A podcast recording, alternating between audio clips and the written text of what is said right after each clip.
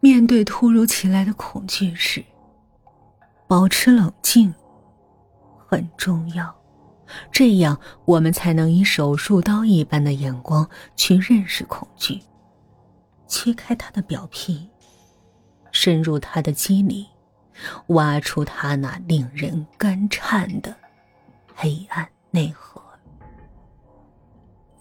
这些都是事前想当然和事后诸葛亮的观点，而楚风的现状是身临。其境，他的第一感觉是整个身体仿佛冻僵了一般，接着，毛发直竖，浑身哆嗦，心脏砰砰直跳，额头冰凉冰凉，脖子和脊柱周围冒出了冷汗。好在他是个年轻人，心肌梗塞引发的痉挛状刺痛还不会找他。也好在他是个年轻人，大量分泌的肾上腺激素刺激他的机体活动。表面完美，实质只剩半具身体的一点女孩，看着楚风咬紧牙关，站稳身体，一步一步，摇摇晃晃，但却目标明确的朝房门。那里走去，长长的叹了一口气。唉，多好的双腿啊，多灵活的膝盖，想去哪就去哪，不会像我这样半死不活的待着。楚风把房门一把紧紧带上，他听不到一点女孩后面的话，一屁股坐在地上，大口大口的直喘粗气。不料他自己还惊魂未定，却忽然被一个披头散发的女孩扑到脚边，他嘶声喊叫着：“楚风还没来得及条件反射的缩回腿，乱发女孩已被匆匆赶来的两个黑衣下人左右开弓的架了起来。他们手上的力道让他痛苦的喊不出声他们却对楚风满脸歉意：“对不起，楚大夫，影响您工作了，您先忙着。这姑娘几个小时之后才要麻烦您。”楚大夫，专递阴气重。可别坐久了。宅主不知从哪儿冒了出来，走到楚风身旁，毫不费劲儿的扶起他，眯起眼睛，看了看那个头发散乱的女孩，对楚风说道：“看来，咱们的计划安排得做一些调整。”下一个心理疏导的，就从他开始吧。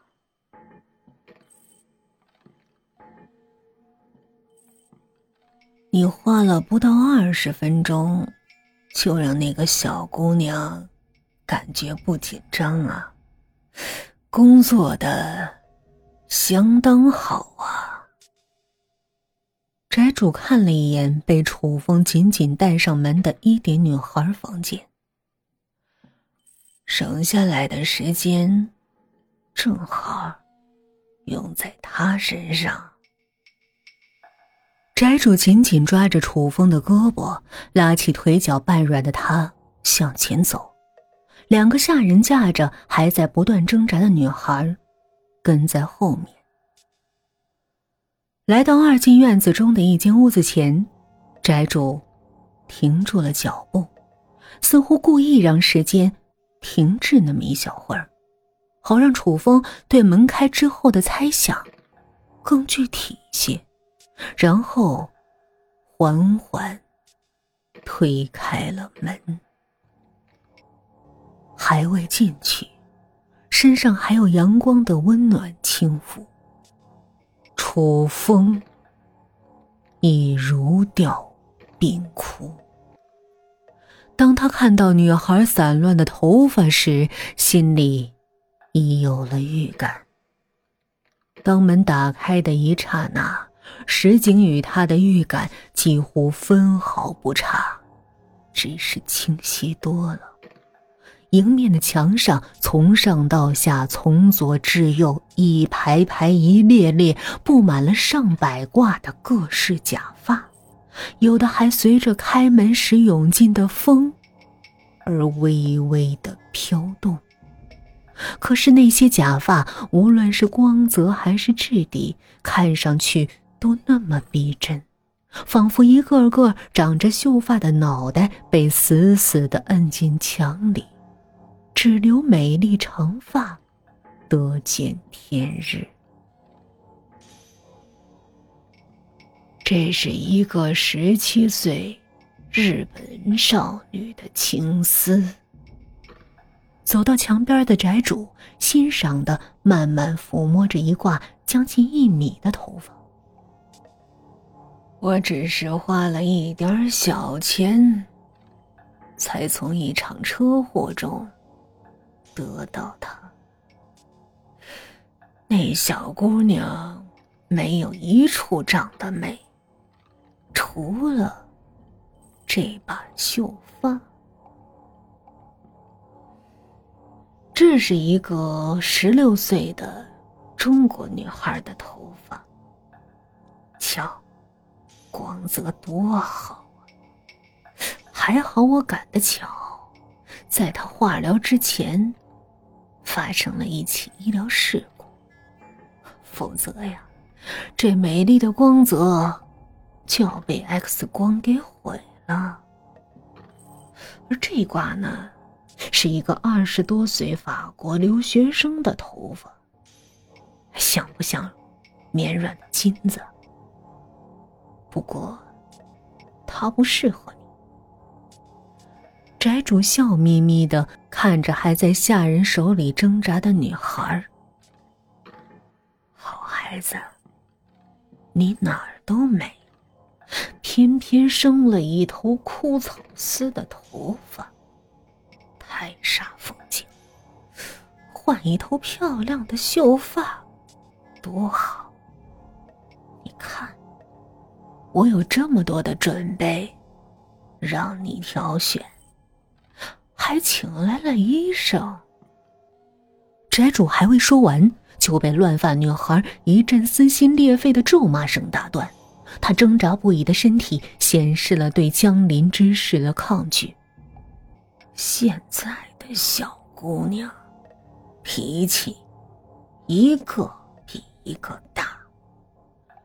宅主面对尖锐刺耳的咒骂，只是笑笑，宽和的神情表示他早就了然于心。事情的真正发展趋势，不是声嘶力竭的大喊大叫所能决定的。而是有几个彼此了解的老朋友，在安静的会客室里心平气和的交谈，或通几口气，亲切的电话决定的。楚风此刻终于肯定，上午进门时自己感到的寒意，不是没来由的。楚大夫，先麻烦你。做准备工作。宅主看着一个下人从刚才一点女孩房间里把楚风落下的工具箱拎了进来，说道：“你先给他打麻醉剂，等时间差不多时，让他们来喊我。我也得去准备一下。”好孩子，既然你不肯，只好由我来决定，给你换哪一挂头发了。宅主对乱发女孩柔声说了这句话，转身出去了。